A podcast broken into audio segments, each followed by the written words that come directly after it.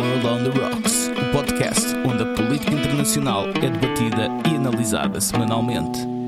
Com uma dose saudável de irreverência e com um copo na mão. Com Cátia Moreira de Carvalho, Diogo Noivo e Alexandre Guerra. Olá, sejam bem-vindos a mais um episódio no World on the Rocks. Eu esta semana estou com o Alexandre Guerra e está connosco também a Joana de Deus Pereira, que é uma convidada super, super, super especial e no Cartas da Mesa nós vamos apresentá-la. Vocês estão bem? Olá, Cátia, olá, Joana, tudo bem? Sim. Joana. Tudo bem? Olá, boa noite desde Bruxelas, tudo bem? Muito prazer de estar aqui. Temos aqui uma representação no Porto, Lisboa e Bruxelas, portanto, temos aqui um... Estamos uma representação tripartida. Exato. E apesar da Joana falar português e ser portuguesa, é a nossa segunda convidada super internacional também. Uh, isso também é deixar nota, uh, porque a Joana tem feito carreira lá fora, mas eu não vou desvendar mais e falamos a seguir. Uh, então, para não demorar mais, eu vou passar então um, aos brindes da semana. Esta semana, Alexandre, a que é que tu brindas? Eu vou fazer um brinde a um, enfim, a uma viagem de regresso que espero que corra bem. É um tema que ainda não foi falado, mas penso que nos próximos dias vai, vai saltar para a agenda mediática, porque tem a ver com a coabitação que neste momento está a haver na Estação Espacial Internacional entre dois russos e um americano. Uh, exatamente, neste momento está dois russos e um americano na Estação Espacial Internacional. É preciso dizer que o, o, diretor da agência russa, da agência espacial russa, é uma pessoa muito próxima do Putin. Aliás, tem sido muito crítico em relação às medidas que têm sido tomadas pelo Ocidente e, portanto, e, e tem criado até alguns problemas no âmbito da, enfim, algumas fricções naquilo que é a cooperação, por exemplo, entre a NASA e outras entidades espaciais com a entidade russa. De qualquer forma, para dia 30, no final deste mês, está prevista a viagem de regresso destes três, deste astronauta e dos dois cosmonautas russos. O astronauta americano está há bastante tempo, portanto, em órbita, está há quase está há mais de um ano já, uh, tal como os outros dois. Portanto, vai haver um regresso uh, destes, três, uh, destes três homens no dia 30 de março, está previsto para chegarem ao Cazaquistão. E, portanto, espera-se que, além da, enfim, da turbulência de reentrada portanto, na, na atmosfera, espera-se que seja só essa turbulência que possa haver. Para já, eh, segundo alguns relatos dos próprios, a coisa tem estado a correr, portanto, relativamente bem. Tem, tem, tem, tem havido um distanciamento daquilo que tem sido a tensão na Terra eh, e do conflito que se está a verificar.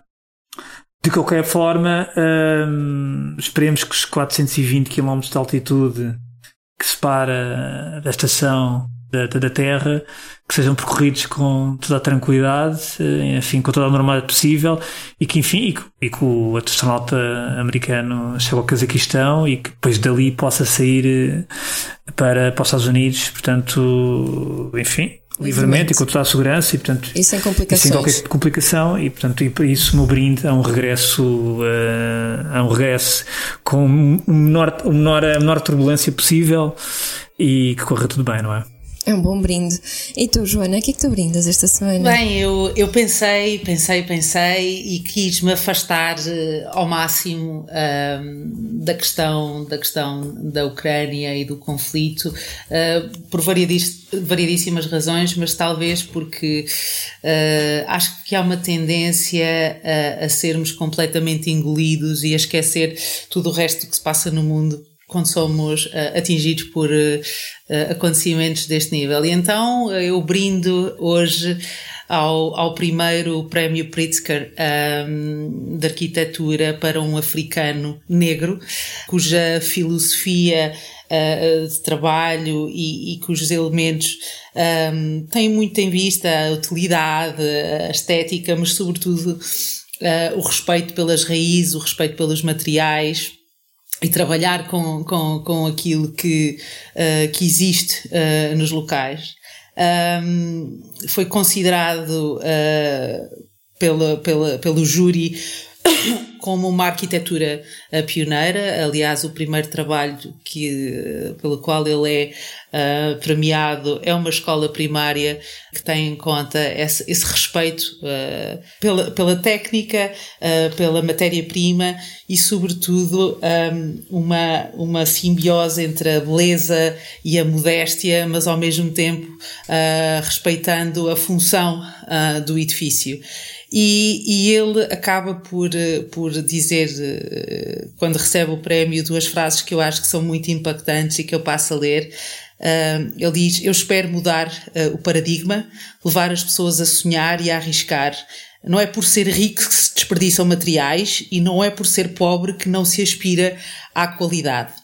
Toda a gente merece qualidade, toda a gente merece luxo e toda a gente merece conforto. Estamos interligados e, preocupados com o clima, a democracia e a escassez são preocupações de todos. Eu acho que isto é, é, é são, acho que são duas reflexões uh, que nos levam uh, também a pensar o mundo de outra forma, e, e, pronto, e também me levam a dizer uma palavra que eu nunca pensei dizer, que é uh, o prémio Pritzker deste ano é atribuído a Francis um Burkina Bé. É uma, eu acho que é uma, é, é uma, é uma, é uma, é uma palavra extremamente engraçada. Eu acho que é, que é justo uh, brindarmos um, há algo que, que, realmente deve ser evidenciado e que provavelmente não vai passar na luz da ribalta como deveria. Uh, e, portanto, este é o meu brinde da semana. Muito bom brinde. E que bonito brinde. Obrigada, Joana. Sim. Eu, pronto, eu para quebrar as vossas coisas assim tão airosas, eu vou falar sobre a extrema-direita. Eu esta semana brindo a um plano de ação que a Alemanha anunciou para lutar contra o extremismo de extrema-direita, passa redundância e neonazi.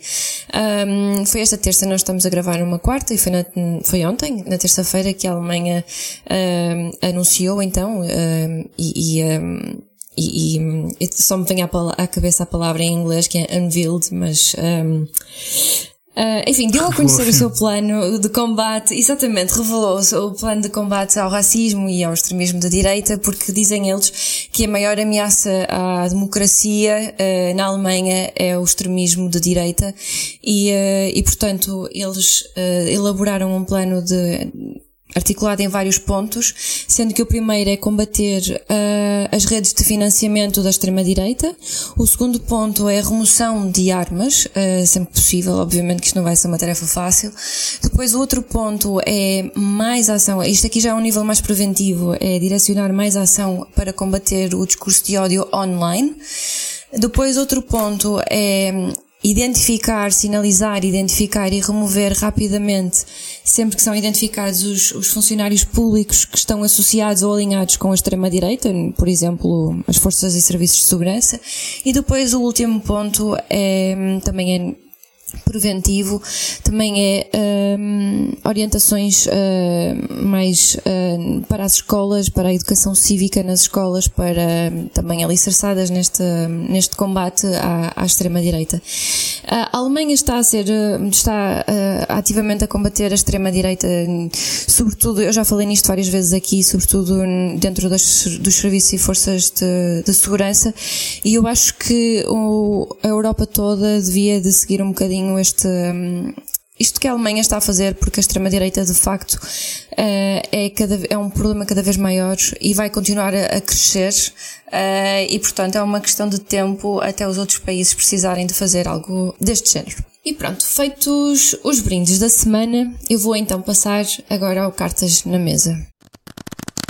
No Cartas na Mesa, esta semana, nós temos connosco a Joana de Deus Pereira. A Joana de Deus Pereira é portuguesa, foi a primeira mulher, e acho que única até agora, não é, Joana, a fazer o doutoramento no Department of War Studies do King's College London, a única mulher portuguesa. Uh, atualmente, ah, a tese de doutoramento dela, desculpem, eu estou tão entusiasmada que até me perco. A tese de doutoramento dela é sobre, foi sobre o tema do Oil Security e Private Security. E atualmente a Joana é instrutora na NATO, investigadora na RUSI, que é Royal United Services Institute, é também investigadora na RAN, Radicalization Awareness Network, e ainda dá aulas na University of South Wales. Joana, seja muito bem-vinda e obrigada por este bocadinho que estás aqui a despender connosco. Um, esta semana, então, nós temos a Joana connosco para nos falar um bocadinho sobre. eu sei que tu querias, Joana, fugir ao tema da Ucrânia e da Rússia, mas vamos falar sobre ele.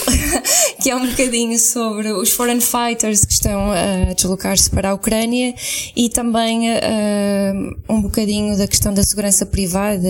Não sei se, se ainda dá tempo para tocar nesse assunto, da segurança privada também relativamente à Ucrânia. Um, eu se calhar começo então por fazer uma primeira questão, feitas as, as apresentações. Qual é que é a tua maior preocupação neste momento em relação à Ucrânia, tendo em conta essa, esses dois tópicos que eu falei sobre os foreign fighters e sobre a, a segurança privada, qual é que é a tua maior preocupação? Uh, antes de mais, muito obrigada e pelas palavras generosas. A minha maior preocupação, eu, eu provavelmente é uma preocupação que reflete uh, a minha área de investigação e, e, e, tudo aquilo que eu tenho vindo a estudar nos últimos tempos. Ah, mas a minha grande preocupação é uma preocupação a longo prazo, não é uma preocupação que está refletida neste momento. E provavelmente um, também tem algumas ligações com a tua área de investigação e com a extrema-direita. Uh, eu tenho vindo a analisar um, vários uh, canais uh, de Telegram, vários sítios web na Darknet onde se fazem recrutamento para, para estes grupos e, sobretudo, tenho vindo a acompanhar uh, a Wagner uh, como empresa de segurança privada que tem atuado em, diversas zonas de conflito ao longo dos tempos. A minha maior preocupação é que eu vejo uma escalada uh, em, em tempos logarítmicos, se posso assim dizer, e prevejo que a grande ameaça do futuro na Ucrânia se prende com a extrema-direita. E, e, este, e esta questão também se prende depois com, com a minha escolha do livro, que tem a ver com as emoções, as emoções que se têm vindo a, a expressar uh, de ambos os lados, um, e tenho vindo a registar, uh, sobretudo por parte um, dos deslocados de guerra e dos refugiados. Um, esta, esta tensão, esta criação um, de uma zona de, de, medo, mas sobretudo uma zona de, de vingança, uma zona de, de sede de, retribuir uh, em igual ou maior medida no futuro. Uh, e essa é de facto a minha maior preocupação. Uh, não é a preocupação imediata, eu creio que provavelmente este conflito se resolverá nos próximos dias ou pelo menos assim espero, mas aquilo que já se criou em termos de ressentimento uh, dos dois lados é extremamente grave. Uh, isso tem-se vindo a refletir em diversas áreas, uh, não só no campo da segurança, mas eu não sei se vocês viram esta semana que várias instituições académicas da Europa cortaram laços um, com, uh, com diversas instituições académicas da Rússia. Portanto, está, está todo um extremar uh, de posições que, que me deixam uh, bastante apreensiva em relação ao futuro. Ok, um, e agora falando, saltando um bocadinho uh, para a questão que tu falaste do grupo Wagner. Sim. Nós há uns tempos, há uns dias, nós falamos que tu tinhas notado Sim desde há uns meses sim, sim, sim, que estavam a sair eh, pessoas do pertencentes ao grupo Wagner de, de, África e que na altura não se sabia muito bem para onde é que eles estavam a ir. E agora já se sabe para onde eles estão a ir. Sim, um, essa, essa questão é muito interessante uh, e é interessante porquê? Porque realmente uh, as coisas vão se sucedendo a um ritmo paulatino e porque nós não estamos uh, realmente a tomar atenção ao que se está a passar, ou porque não é importante, ou porque não é, ou porque não é relevante por um determinado ponto de vista, uh, é como se ficássemos, uh, de certa forma, blindados uh, em termos de, de, do que se está realmente a passar. Na verdade, esta movimentação de tropas já se está a fazer desde o início de 2021.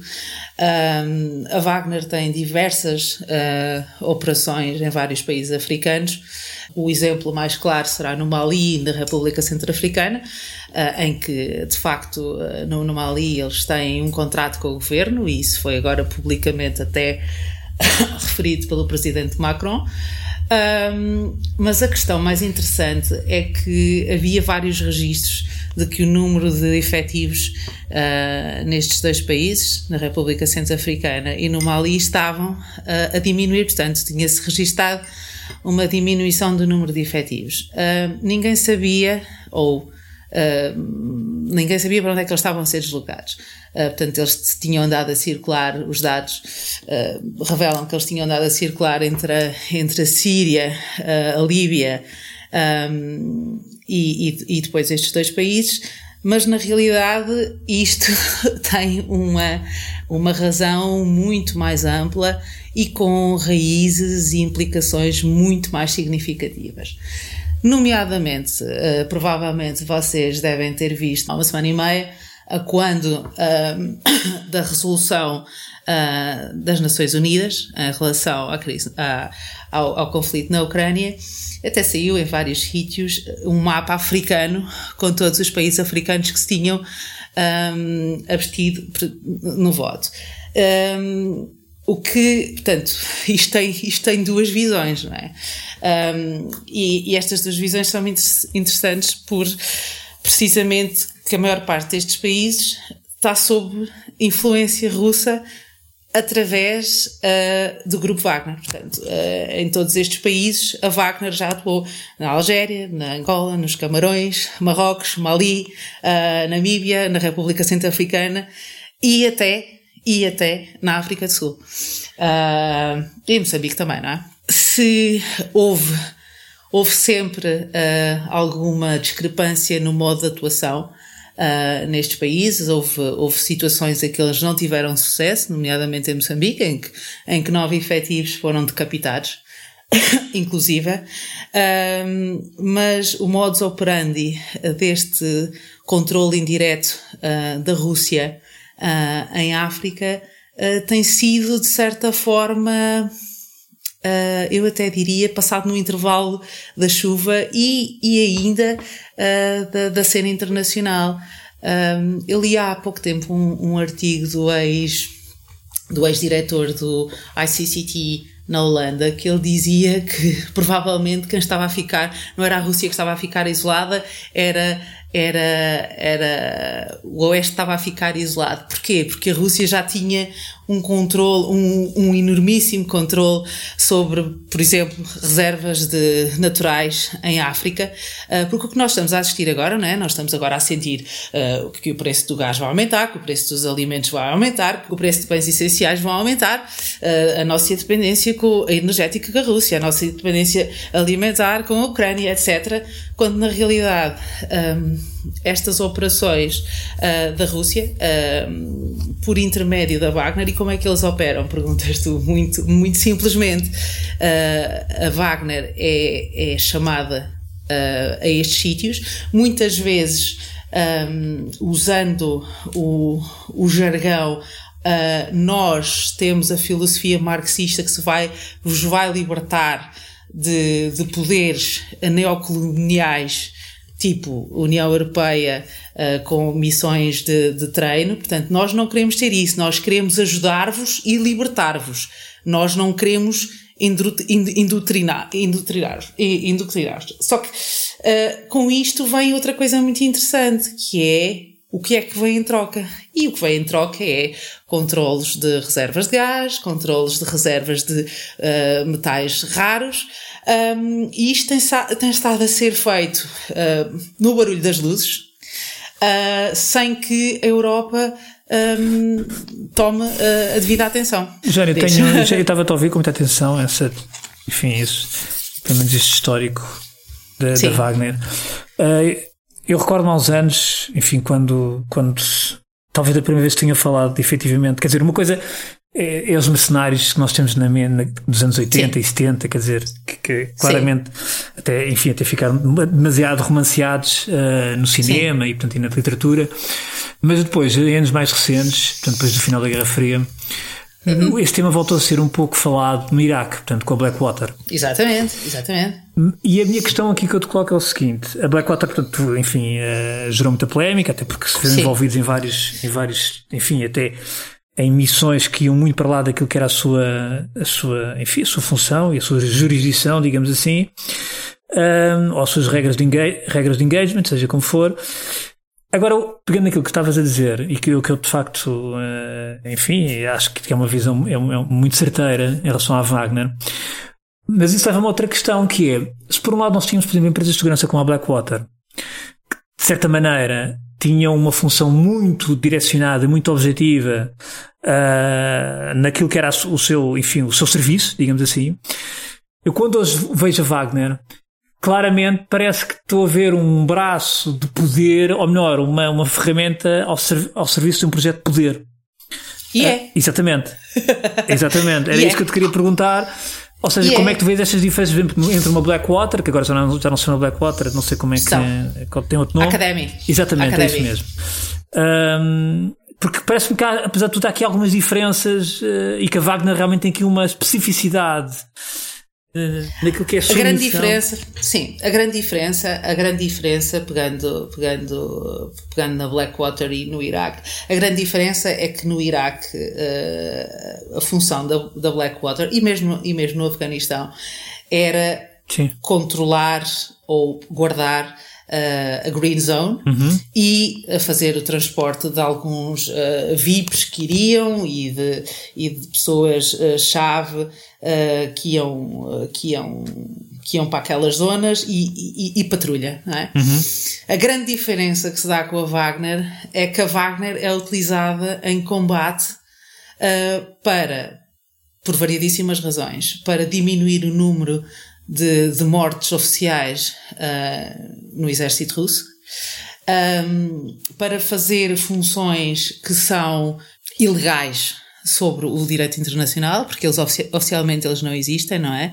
Portanto, a questão, a questão e, e eu lembro sempre uh, um dos maiores e mais conhecidos ex-mercenários, um, que é o Sean McFate, que tem variedíssimas coisas escritas sobre, não só sobre a Blackwater, mas sobre a Wagner também, uh, e ele dizia que uh, ele, portanto, na, altura em que ele era mercenário uh, ao serviço dos Estados Unidos, a grande diferença é que eles faziam serviços que a CIA não queria fazer porque, pronto, poderia, poderia podia correr mal, não é?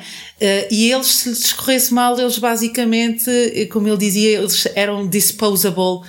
Uh, disposable people. Uh, e eles por isso simplesmente eram eram dados como não existentes em combate.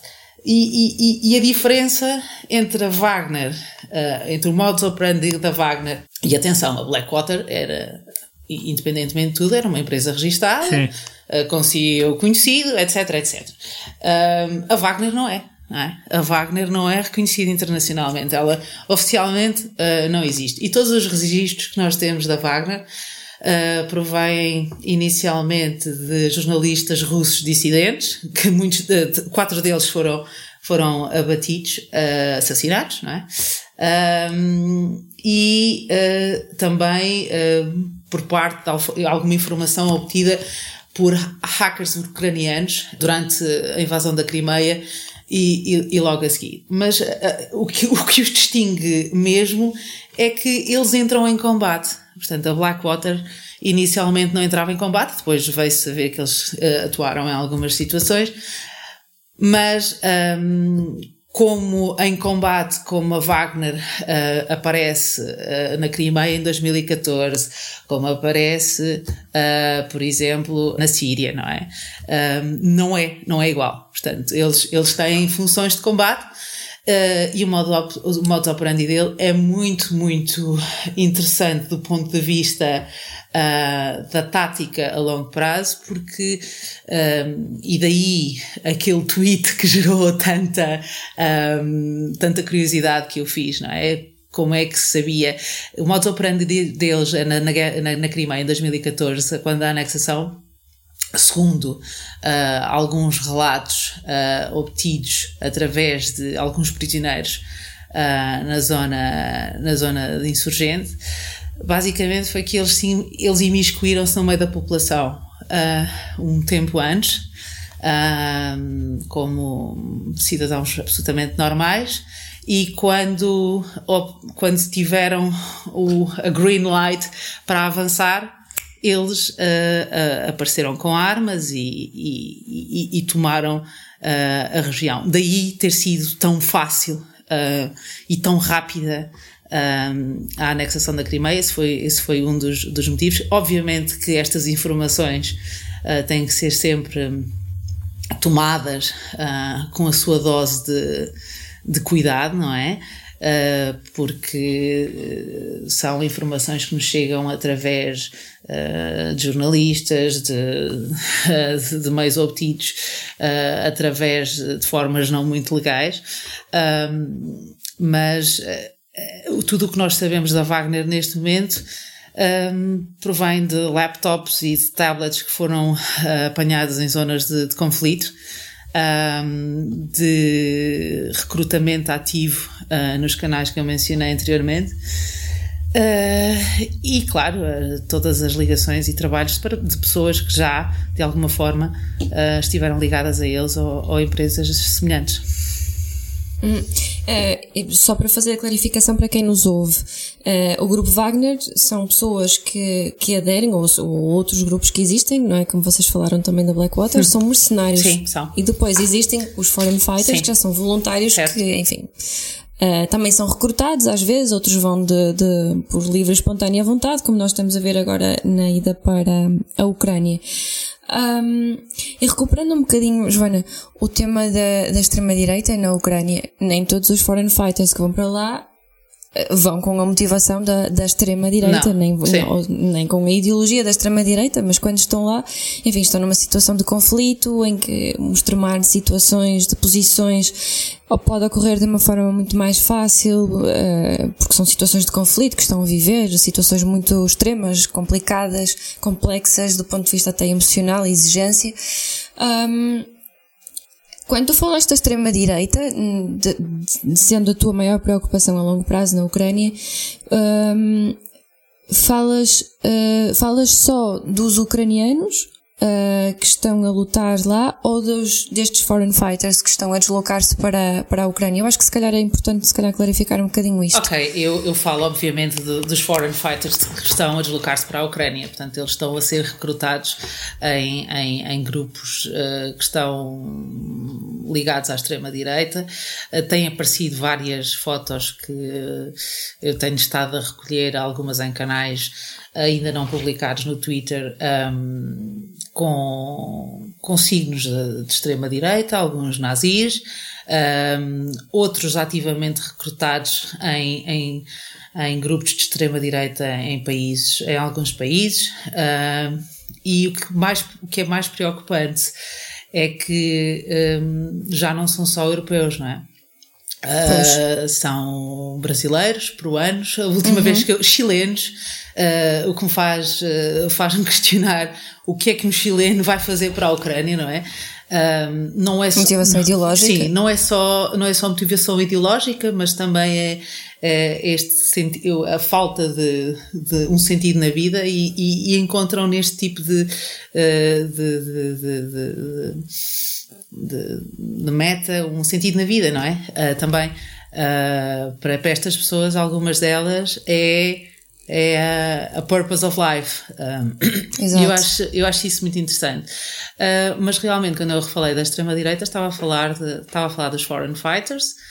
Era sabido já, e é sabido, já fiz alguma investigação nesse âmbito, que na Ucrânia há, há vários campos de treino uh, de extrema-direita, portanto isto, isto já era não, era, não era nada de novo.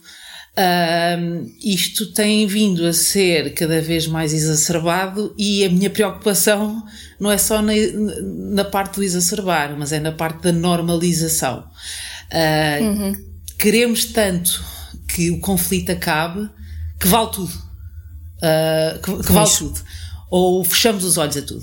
Que é, que é uma coisa que a mim me, que a mim me preocupa uh, particularmente. Uh, porque vamos, vamos acabar num ponto onde temos uma população armada com armas que foram cedidas por, por países NATO. Esse armamento vai circular e acho que vai ser um próximo. Aliás, uma história um que já não é nova, não é, Joana? Uma história, uma história já, já, já não é. isto no Afeganistão. já vimos isto no Afeganistão, 80. exatamente. E depois vimos, isto não, não aprendemos nada. Uh, é, é, curioso, Alexandre, eu, eu, eu eh, estava a semana passada em Maputo a fazer um, um treino de. No Quênia? No Quênia. Ah, isto é uma puta é para a semana, já estou doido. Uh, de, mas, é mesmo, mas, é mesmo, mas, é, mas é a mesma coisa, é a mesma coisa. Um, um treino contra o, o extremismo violento. Uh, e uma do, um dos exemplos que eu dava, que as pessoas têm tendência a esquecer que é, o que é que é esta coisa do terrorismo? Eu estava a explicar conceitos e definições, e a certa altura eu digo que o terrorismo também depende muito do ponto de vista, não é? Porque nos anos 80 uh, ah, os Mujahideen eram, eram, eram os defensores da liberdade. Eram os Freedom os, Fighters, os famosos Freedom eram Fighters. Os, eram os Freedom Fighters, não é? o problema é que 20, 20 anos depois já não são. E, e, e, e, isto tem sempre a ver com a perspectiva, com a perspectiva e a, a perspectiva, um, a perspectiva e sobretudo o campo uh, emocional da política, que é uma coisa que me tem vindo a interessar uh, nos últimos tempos.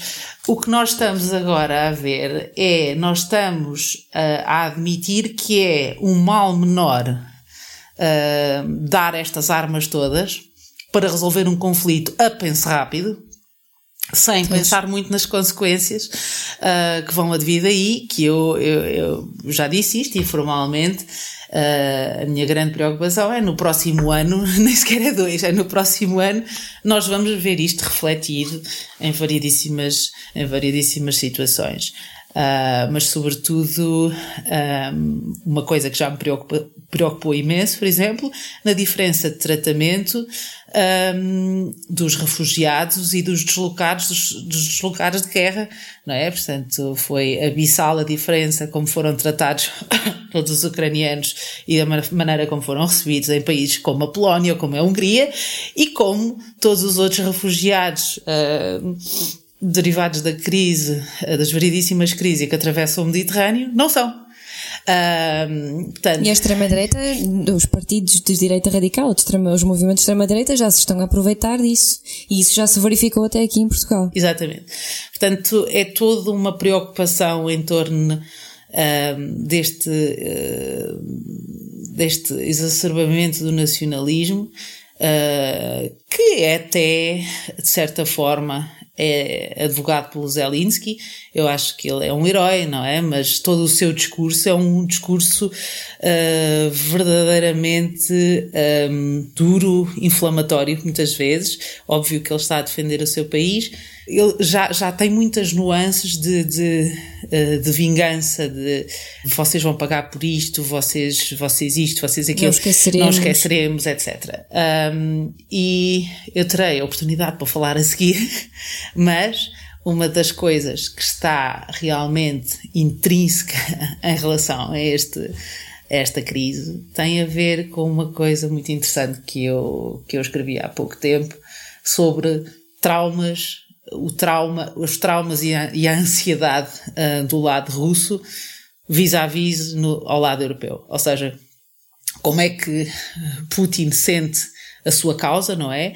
Ele sente a sua causa como uma causa de unificação, muitas vezes até como um, um, autor italiano uh, que já escreveu imenso sobre a Rússia, que é o Vitor de la Sala, e a Vitória Acorina escreveram um texto muito engraçado, um artigo muito engraçado sobre love and hate in Russia, something like that. Uh, e basicamente um, o Putin vê a anexação da Crimeia como um ato de amor, ou seja, como um ato de reunir o, o seu. É quase psicanalítico. Não, é psicanalítico, é não um esqueçam, Não espetacular. esqueçam que o Putin passou uma parte do mel na Crimeia.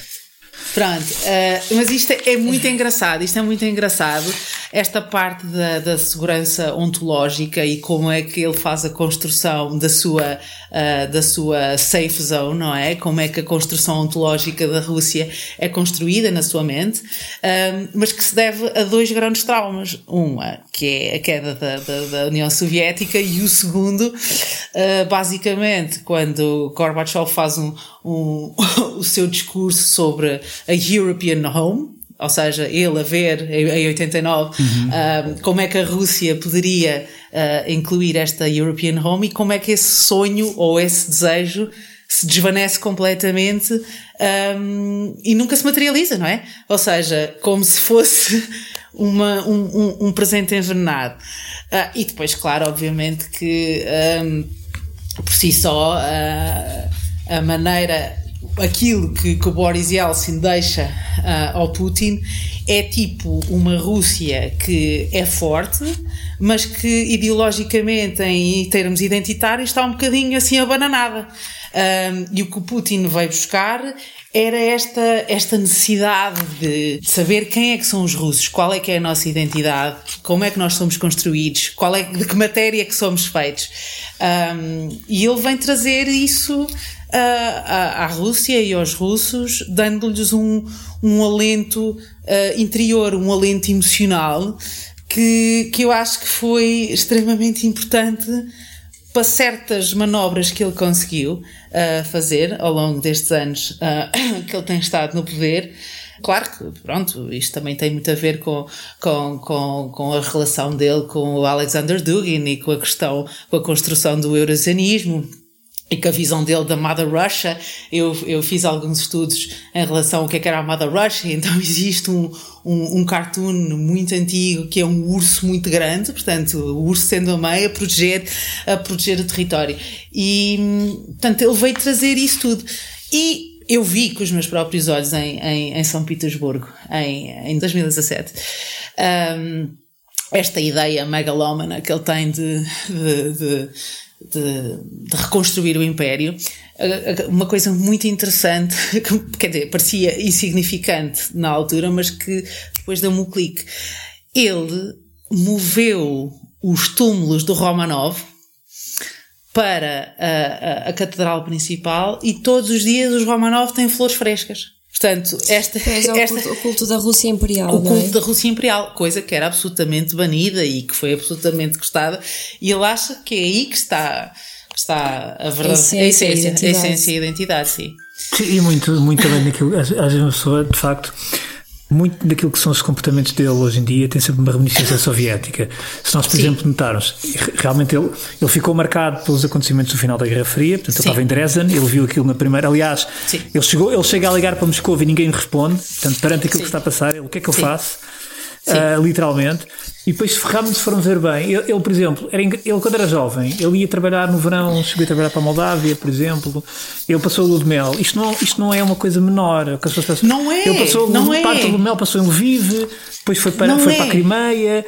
Que, ou seja, isto nele, portanto, tudo que ele, tudo que ele é hoje, tudo aquilo que ele diz, tudo aquilo que ele faz, tem reminiscências soviéticas. Quer dizer, e para ele, Sei. nos anos 90 os anos 90 para ele foram uma, foram, quer dizer, que foi um, um, descalabro total. Sim. Porque a própria, a própria Rússia nos anos 90, aquilo de facto estava sem rei nem rock. Já, já falámos aqui sobre isso e tudo. Sim. E, Sim. E, e, não nos podemos esquecer também que as pessoas, como é que ele chega ao poder. O Putin, Exatamente. a primeira vez que o Putin faz uma intervenção na Duma é um desastre. Aliás, o Boris, o Boris Nemtsov na altura disse: Vocês um tipo medíocre antes depois, um, algum tempo depois, veio realmente, uh, uh, enfim, veio realmente admitir que ele melhorou muito, melhorou as coisas. Agora, nós temos que lembrar que quando o Putin é escolhido pelo, pelo, pelo Yeltsin, é um tipo que não tem propriamente uma grande, uma grande notoriedade no Estado russo, muito, muito menos respeito pela, pela classe política. O turning point, é que as pessoas já esquecem, foram os atentados que houve nos, nos célebres edifícios, que ainda hoje há uma série de teorias da conspiração sobre essa matéria, que morreram cerca de 300 pessoas, é quando o Putin tem. Na Chechênia? Não, não, foi, os atentados foram em Moscou Na e Rússia. foram na Rússia, Na Rússia, exatamente. Ah, e foi quando o Putin foi foram para em outubro ou setembro, já não me recordo Sim. bem, já não sei. E é quando o Putin, ou seja, isto foi em 99, é quando o Putin ah, ah, agarra essa oportunidade para se afirmar naquilo que ele depois veio a ser, ou seja, o poder, a força, o líder Sim. forte. Sim, Ah, sim. E hoje, até hoje há quem diga, isto, isto nunca ficou totalmente esclarecido, porque há uma série, enfim, há várias teorias da conspiração sobre isso, que há- até há mesmo quem diga que terá sido ele, eventualmente, que trata A provocar. a provocar estes, o- estes atentados. Sim, dizer, para, não sei, quer dizer, há muitas teorias sobre isso. Mas a verdade é que a- a- a- depois desses ataques faz uma intervenção na Chechênia. A Segunda Guerra da Chechênia começa Exatamente. precisamente com isso.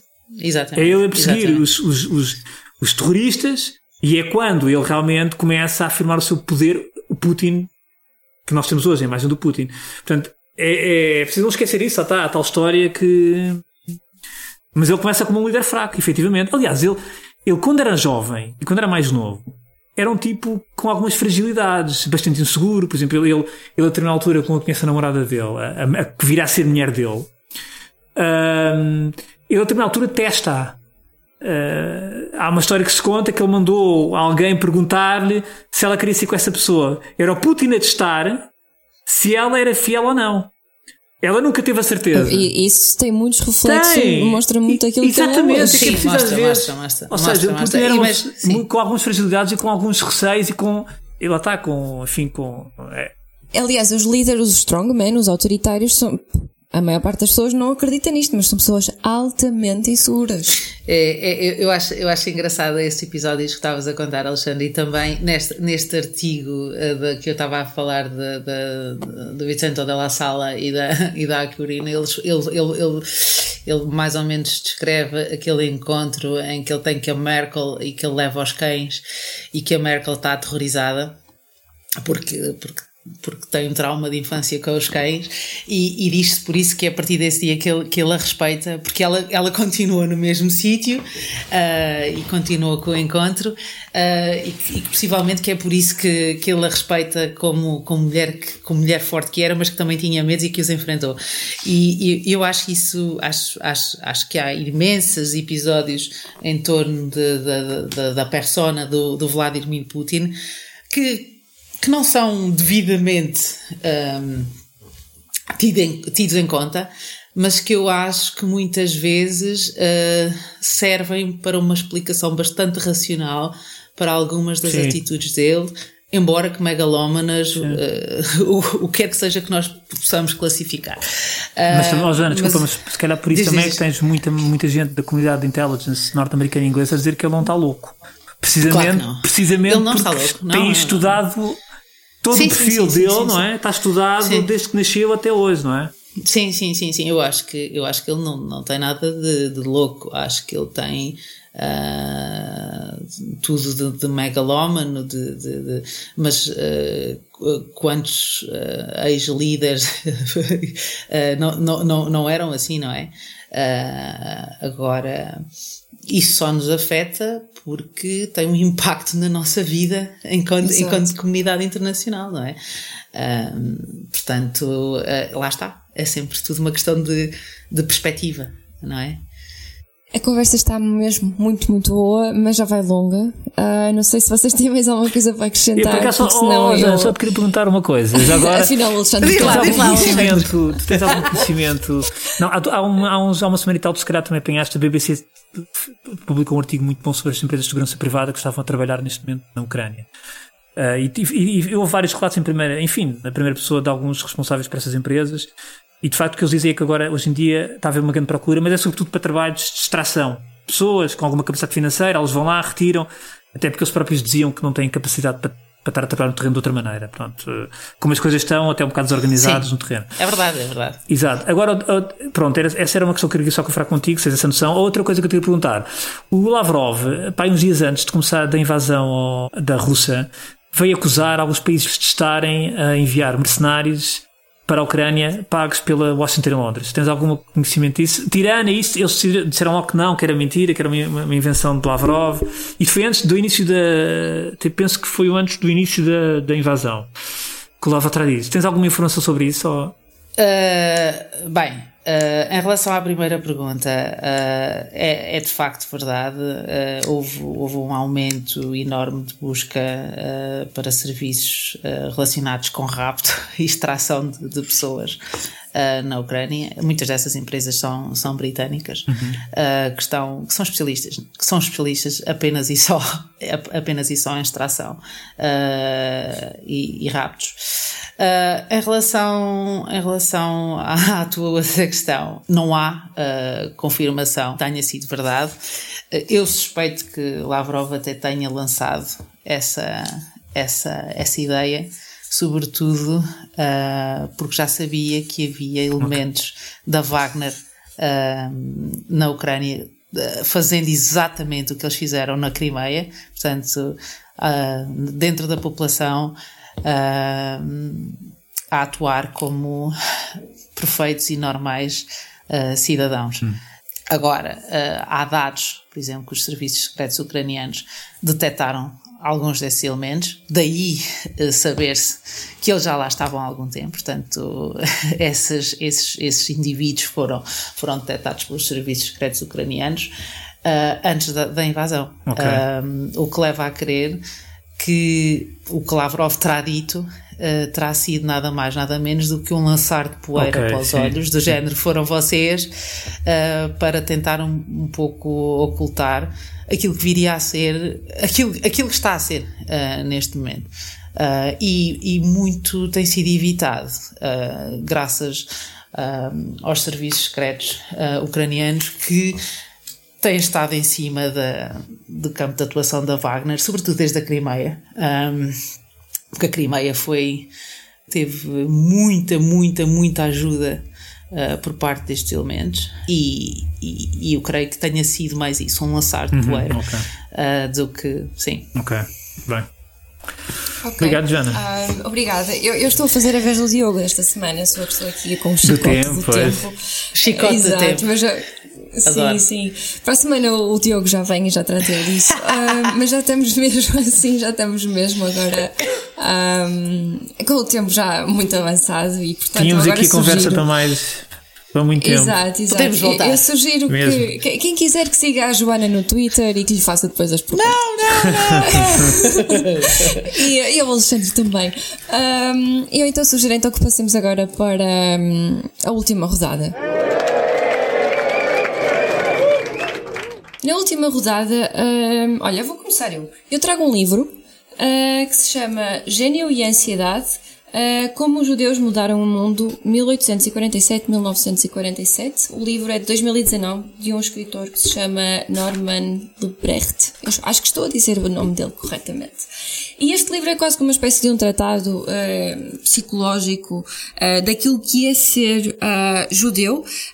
ele é um livro bastante grande até, mas fala de como é que alguns judeus, uma grande parte, eh, enfim, da comunidade judia, eh, ajudou a contribuir eh, e a construir o mundo que nós temos hoje. Aqui na, contracapa diz que em 1847 menos de 0,25% da população era de origem judaica.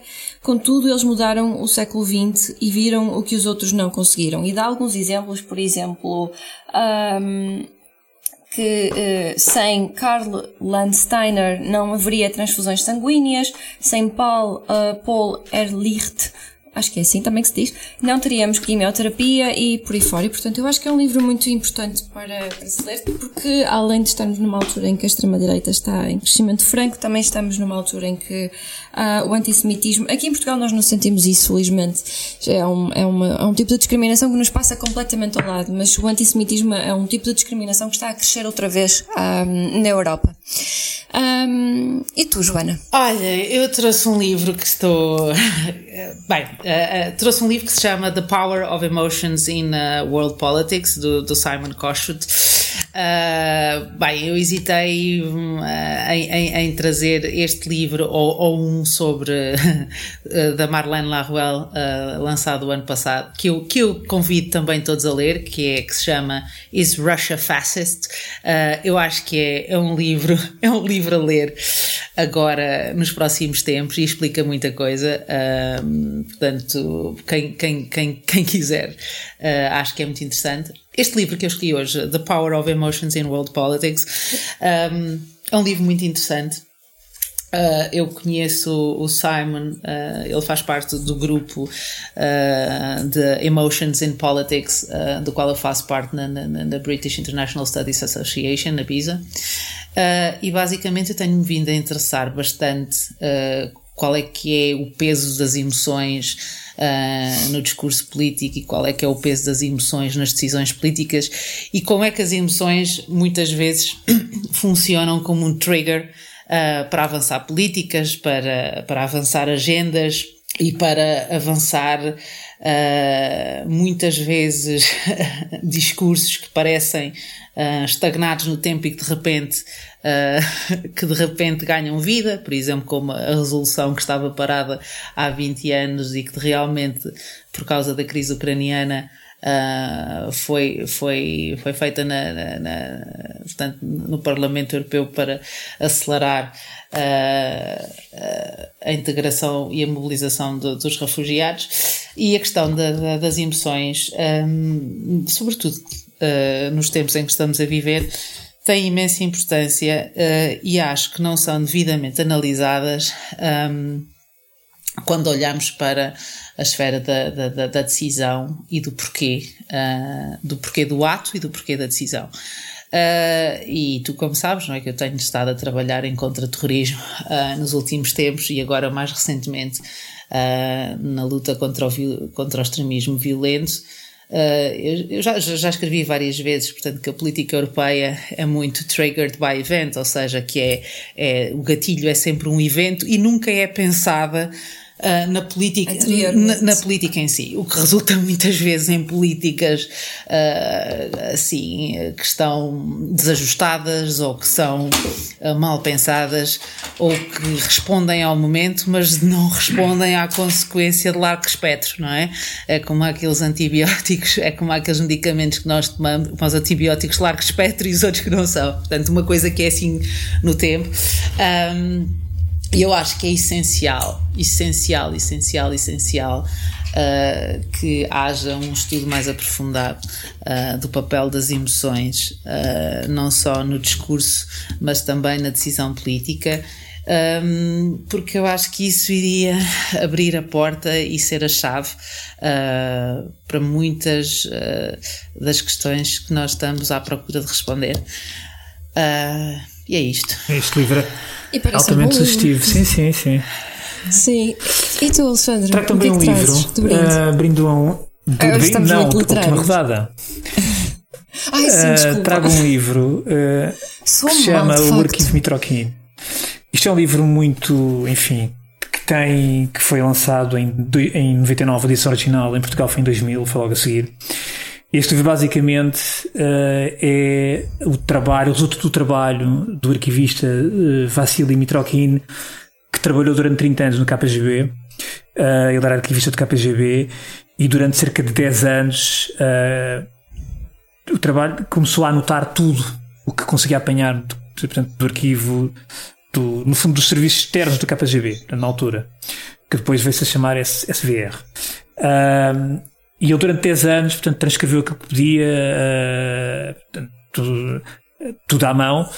Uh, e ele em 92 acabou por desertar. Portanto, já estávamos na Rússia, mas uh, obviamente que era uma pessoa que estava com obrigações especiais, tendo em conta a sua função, e ele procura, portanto, procura, procura uh, asilo numa embaixada, portanto, numa embaixada britânica num dos países bálticos e todo o trabalho, eh, portanto, que ele conseguiu, portanto, todo, todo este manancial, que de facto era de uma imensidão, eh, foi trabalhada por um, por um, pelo autor, eh, pelo Christopher uh, Andrew, que ainda é vivo, tem cerca de 80 e tal anos, que é, enfim, é uma pessoa que durante muitos anos dedicou a trabalhos de investigação de intelligence, do MI6, do MI5, portanto, é professor emérito em Cambridge.